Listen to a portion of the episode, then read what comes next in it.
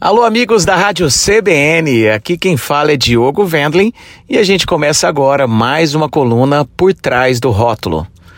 Bom, como o próprio nome da coluna diz, por trás do rótulo, é, nessas últimas semanas a gente tem é, falado, estudado, né, é, bastante coisa interessante sobre esse mundo do vinho, desde as diferenças dos tipos de vinho, é, como escolher um vinho no restaurante, para que serve um decanter, enfim, são curiosidades que normalmente a gente encontra num curso completo ao longo aí de, de alguns meses ou aulas pelo menos, e que aqui eu acho que como um, uma forma de bate-papo e bastante leve, a gente consegue passar para vocês é, essas informações e essas dúvidas que permeiam sempre quem está começando no mundo do vinho, principalmente, ou quem já toma vinho há bastante tempo, mas nunca quis é, se dedicar a querer estudar. E eu acho que nem tem que querer.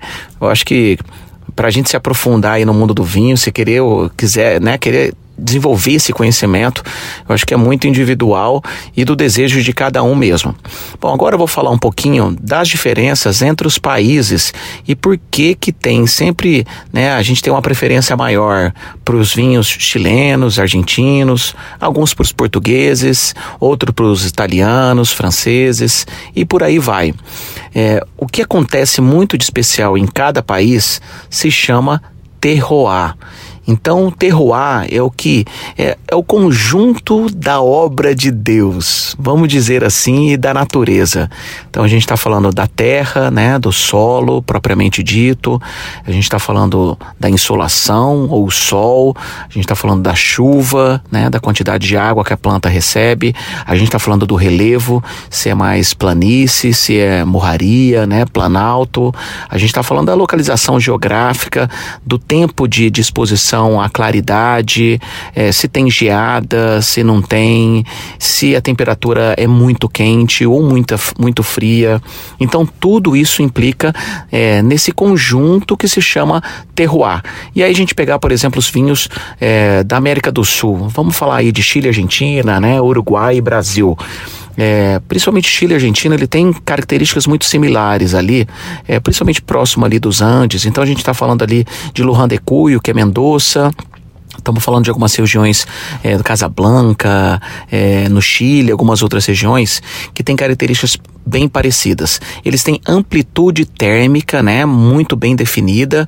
Então, o tempo de sol e o tempo de, de, de frio, você acaba tendo bastante frio à noite, bastante sol durante o dia. Isso é perfeito para os vinhos, é, para estressar a parreira. Diferentemente aqui do Brasil, que já é um clima mais tropical.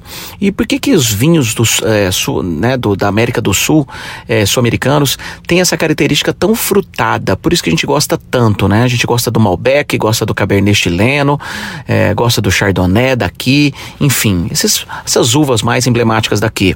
É porque esse conjunto que faz, ele traz essas características de fruta. Então, assim, não tem tanto estresse hídrico, a acidez de, dele, ele é bastante equilibrada, ele sempre puxa para bastante fruta, porque são vinhos que normalmente não passam por tanta barrica, não tem todas aquelas características até da, das vinícolas né, europeias que traz características e, e sabores e aromas é, secundários, terciários, que não é nem às vezes do próprio terroir, que vem daquela vinícola. Então os vinhos daqui têm mais insolação. Essa insolação, ela traz um nível de álcool mais alto, por isso que você vê vinhos chilenos e argentinos com 16, 17% às vezes de álcool, uma média de 14, vamos colocar 14, 15% para os tintos encorpados. Coisa que lá na, na Europa você já vê 11, 12, 13% de álcool nos vinhos tintos. Então essa insolação traz o álcool mais presente.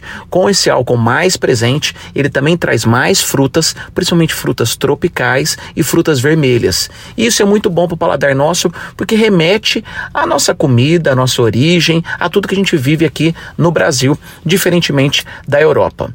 Bom, é muita coisa para se falar, e eu sei que pode parecer um pouquinho confuso, mas ao longo aí das próximas semanas a gente vai tirando mais dúvidas de cada região e dos seus terroir.